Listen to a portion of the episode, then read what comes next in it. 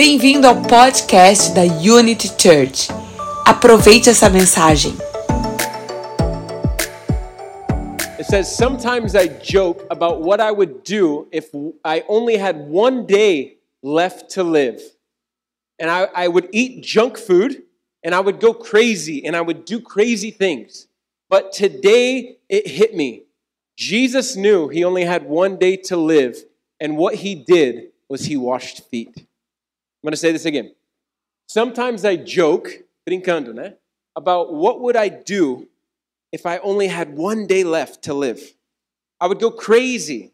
I would eat junk food, churrasco, né? pizza, do all this stuff. And today it hit me. Jesus knew he only had one day to live, and he washed feet. Guys, this is really important for us. I know that we're we're joking and we're, we're playing games and we're having fun with English. Um, but tonight I want to share something with you. I want us to read a story together. And we're going to read in, um, in John chapter 13. And we're going to all read this together. Or actually, I'm going to read it, but you guys can read with me. Okay? If you want to, you can open your Bible in Portuguese on your phone. Uh, para algumas pessoas aqui que não falam muito bem em inglês, está tranquilo, você podemos ler seu português aqui no seu celular, João capítulo 13, yeah, and you can understand what we're talking about tonight. But it says this in John 13, 1 through 17. It says, Jesus knew that the night before Passover would be his last night on the earth before he left and went back to the Father. All throughout his time with his disciples, Jesus demonstrated a deep and tender love for them.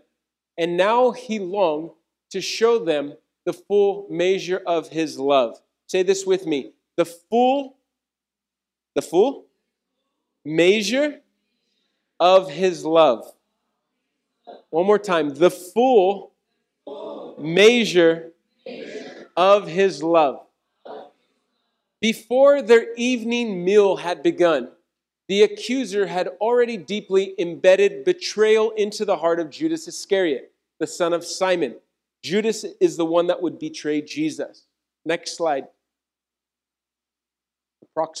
Favor.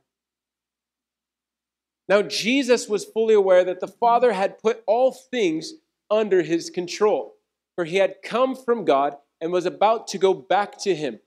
So he got up from the meal and he took off his outer robe and he took a towel, he wrapped it around his waist. Then he poured water into a basin and he began to wash the disciples' dirty feet and dry them with his towel. But when Jesus got to Simon Peter, Simon Peter said, No, I can't let you wash my dirty feet because you're my Lord. And Jesus replied, You don't understand the meaning of what I am doing, but soon it will be clear for you. Peter looked at Jesus and said this Okay, then you'll never wash my dirty feet. Never. And Jesus responded, But Peter, if you don't allow me to wash your feet, then you will not be able to share life with me. Next slide. So Peter said, Lord, in that case, don't just wash my feet, but wash my hands and my head too. And Jesus said to him, But you are already clean. You've been washed completely, and you just need your feet to be clean. But that can't be said of all of you. Jesus said this because he knew that Judas, the betrayer, was there with them. Next slide. After washing their feet, he put on his robe and he returned to his place at the table. He said this Do you understand what I just did? You have called me your Lord and your teacher, for this is who I am. So I it, hold on. So if I am your teacher and Lord and have just washed your dirty feet, then you should follow the example I have set for you and wash the feet of each other. Now do for each other what I have done for you. Say this with me. Now do for each other what I have done for you. Next slide. I speak to you this truth a servant is not superior to his master, and an apostle is not greater than the one that sent him.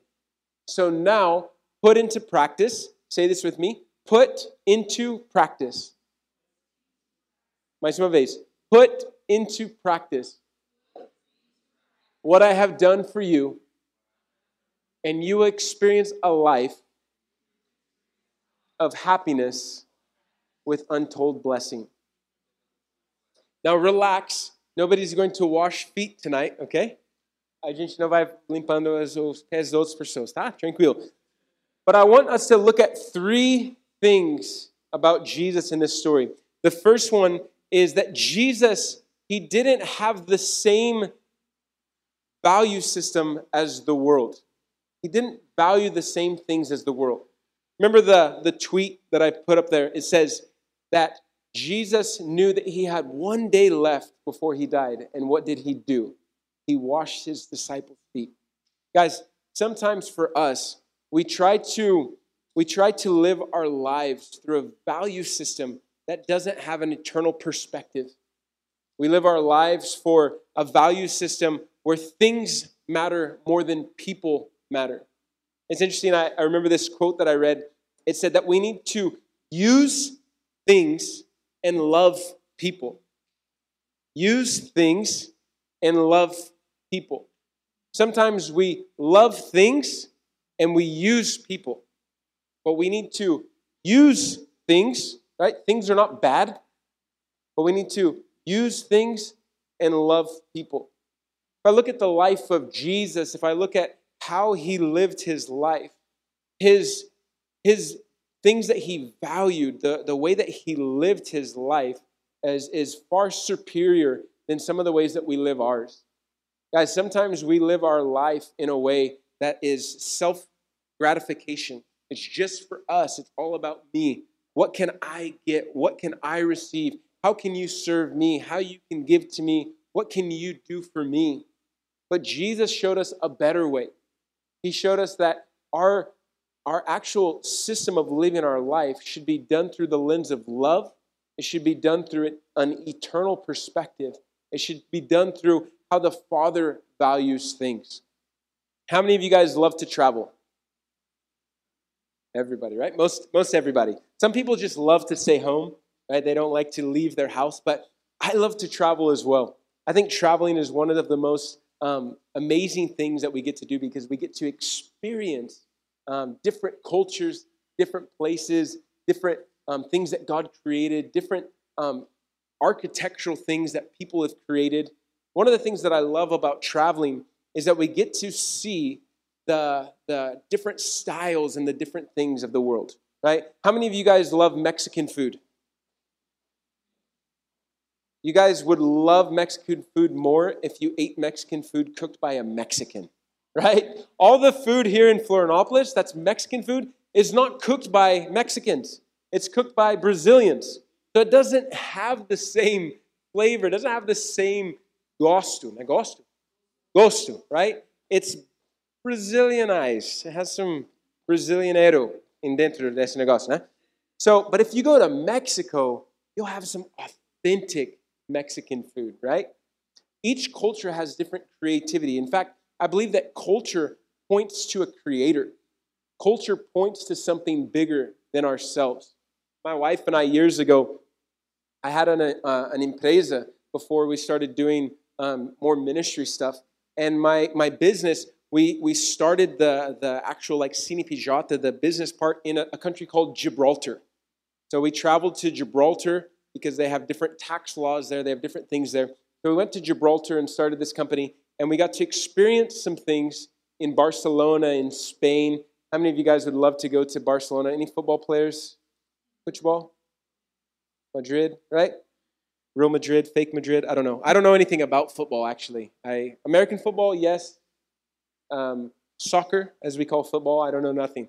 But we went to a city called Barcelona. And in Barcelona, there's a church called the Sagrada de Familia. Have you heard of this church? Igreja Sagrada de Familia. So, this church was, um, was designed by a man named Gaudí. You heard of Gaudí? Gaudí is an architect. And what Gaudí did was he aligned his architecture with creation. He said that um, his goal as an architect was to continue what the Creator started. So he got all of his influence from trees, from flowers, from rocks, from nature. And he said his joy, his greatest, his pleasure of designing was to design in the same way that God, the Creator, designed everything. And when I was there, my wife and I, we got to see, I should have put some pictures up, but if you look up this church called Igreja de Sagrada Familia, in fact, if you have your phone, type this into Google. Type in Igreja Sagrada de Família. Uh-huh.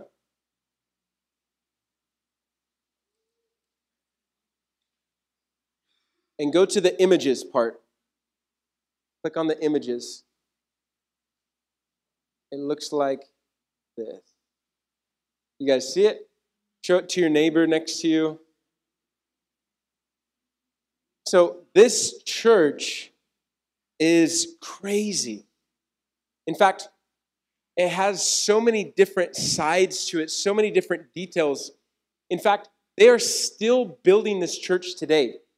And Gaudí lived, I think, seven or eight hundred years ago. Ele nasceu 800 anos atrás. And today, they are still building this church. Why? Because they're slow?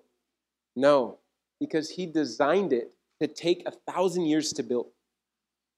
His idea was to create something that, that generations could participate. His idea was a lot like God's idea, was to create things that last, that have connection, that could go from person to person, from generation to generation, from family to family, from people to people. And he designed the building to take 1,000 years to build. I don't know about you guys, but this is insane to me. It's hard to imagine the next thousand years of life. But this is how God thinks. God doesn't think the way that we think, He values things differently than we value. And instead of valuing what society tells us to value, instead of um, striving to have the success of the world, to have more followers because that's going to make me happy, to, to have the nicest phones and the nicest car and all this stuff, because that's going to make me happy. We should actually value the things that God values, to use things and to love people. This tweet hit my heart deeply because it said, on the last night of his life, Jesus knew that he was going to die. And what did he do? He spent the time to wash his disciples' feet. I don't have time to get into all of the information uh, as far as like Hebrews and what they considered feet to be dirty and all of the stuff that Jesus did. But it was such a, a humble act for him to wash the disciples' feet. In fact, it was, it was something that was, was reserved for people that were less than. It wasn't normal for a master to wash the feet of his disciples. In fact, it was a ridiculous act of love for him to wash his disciples' feet. It was almost too, it was almost too much for his disciples. It was almost, it was almost embarrassing for them to have their master wash their feet. But this is how great God's love is, that it's, it's almost, it's almost uncomfortable that God loves us so much that he would, one, give his son for us. We just celebrated Pascha, which is the celebration not of just Jesus giving his life for us, but him actually resurrecting and living in the same way that he lived, we can also live. But the unconditional love, the uh, a song that we sing in English, the reckless love of God, in Portuguese, ousado do amor, right? The reckless love of God. It's it's unconventional. It's almost overwhelming. It's almost so embarrassing that God would love us so deeply, that He would give us His Son, that He would love us, that He would see your sin, he would see your mistakes, and he would look past that because of his love for you. Guys, on the night that Jesus was to give his life, he humbled himself and washed his disciples' feet. It's incredible.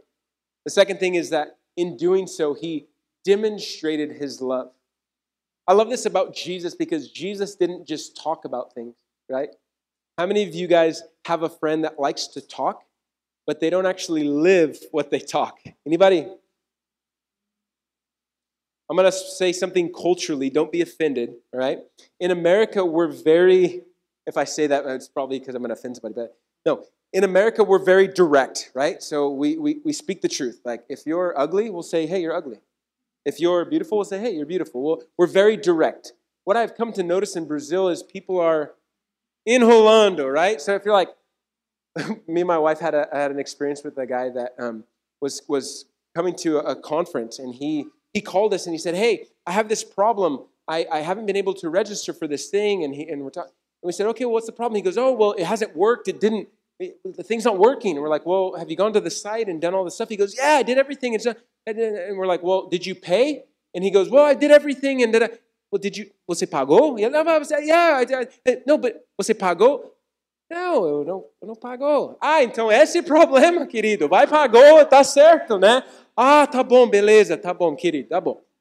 Like five minutes of doing this when all he needed to do was just, hey, guys, sometimes people talk a big talk, but they don't actually walk what they talk. And I love this about Jesus because in verse 1 it says, He demonstrated His love for His disciples. He demonstrated it. This is incredible to me that the God of the universe would come here and not just point at people, command them what to do, and be an authoritative king and live like this. He actually demonstrated his love. Some of the things that he did is, is, is, is, is crazy. The way that he loved people, the way that he did things were not culturally normal, were not culturally accepted, but because of his love, because of his demonstration of love, I believe that we can also learn from him. We can also see in Jesus everything that we should live in our lives. I like this idea that um, Bill Johnson, the guy that wrote this book, Gabriel, uh, he says this. He says, Jesus, oh, Gabriel, desculpa, Gabriel. He says, Jesus is perfect theology.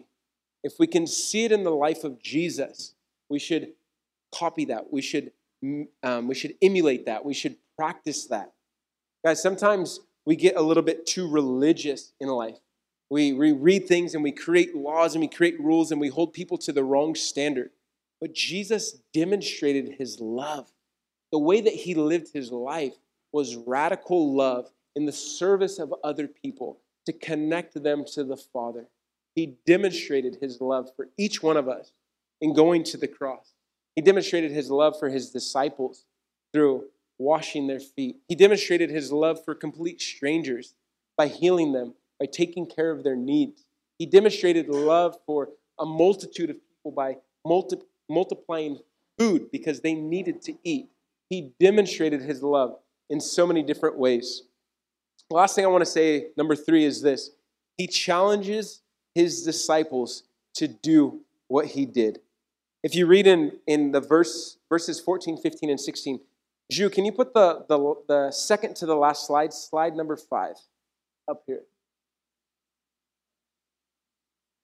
After he washed their feet, he put on his robe and he asked them, Do you understand what I just did? You've called me your teacher, your Lord, and I'm right. That's who I am. So if I am your teacher and Lord, and you have and I have washed your dirty feet, then you should follow the example that I have set for you and wash each other's feet. Now do for each other what I have just done for you. Do for each other what I have just done for you. I love Jesus because he challenges us. He challenges us to be like him. He challenges us to, to do what he does.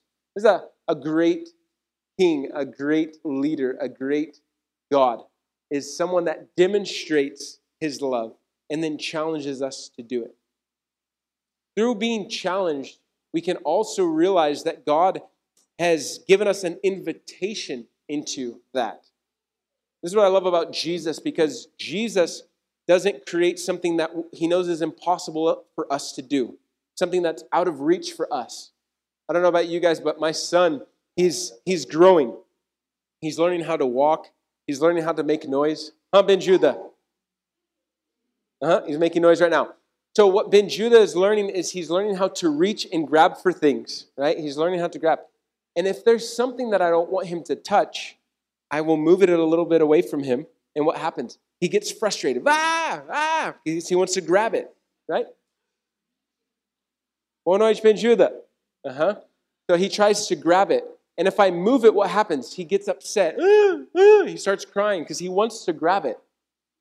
And so I, I realize that this, this can hurt him emotionally because he thinks that I'm, I'm purposely trying to like keep something away from him. So I give it to him and I explain, hey, this is not good for you, right? With Jesus, Jesus doesn't keep things away from us. He doesn't say, hey, I'm God, I'm perfect. You'll never get here, but you can try. You'll never come close, but you can try. Oh, you failed again. Oh, you're a bad sinner. Oh, you're worthless. Ah, oh, no, not at all.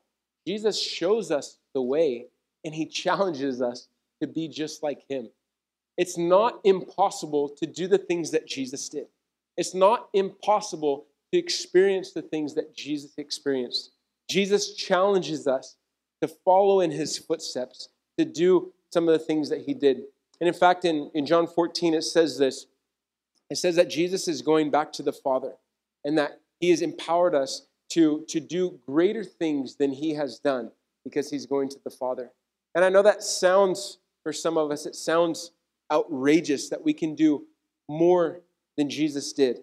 But I want to encourage you that the Holy Spirit lives inside of you. The very Spirit of God has, has come here to the earth to empower us, to connect with us, to empower us to live like Jesus did and to do greater things. I want to invite you guys right now just to stand, you will.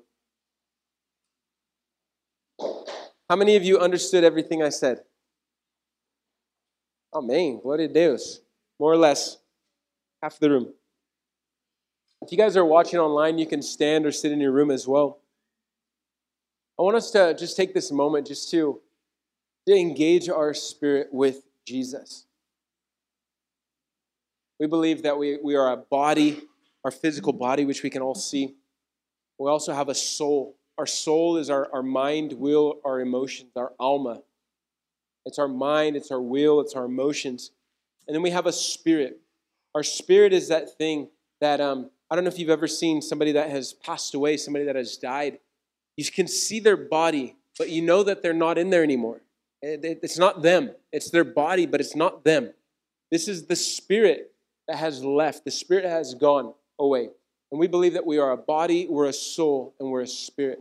And we can actually connect our spirit to the Holy Spirit, which is the Spirit of God. And in this moment, I want you just to connect to the Holy Spirit right now. Muito obrigado por escutar essa mensagem. Venha também nos nossos cultos presenciais ou online, ao vivo no YouTube.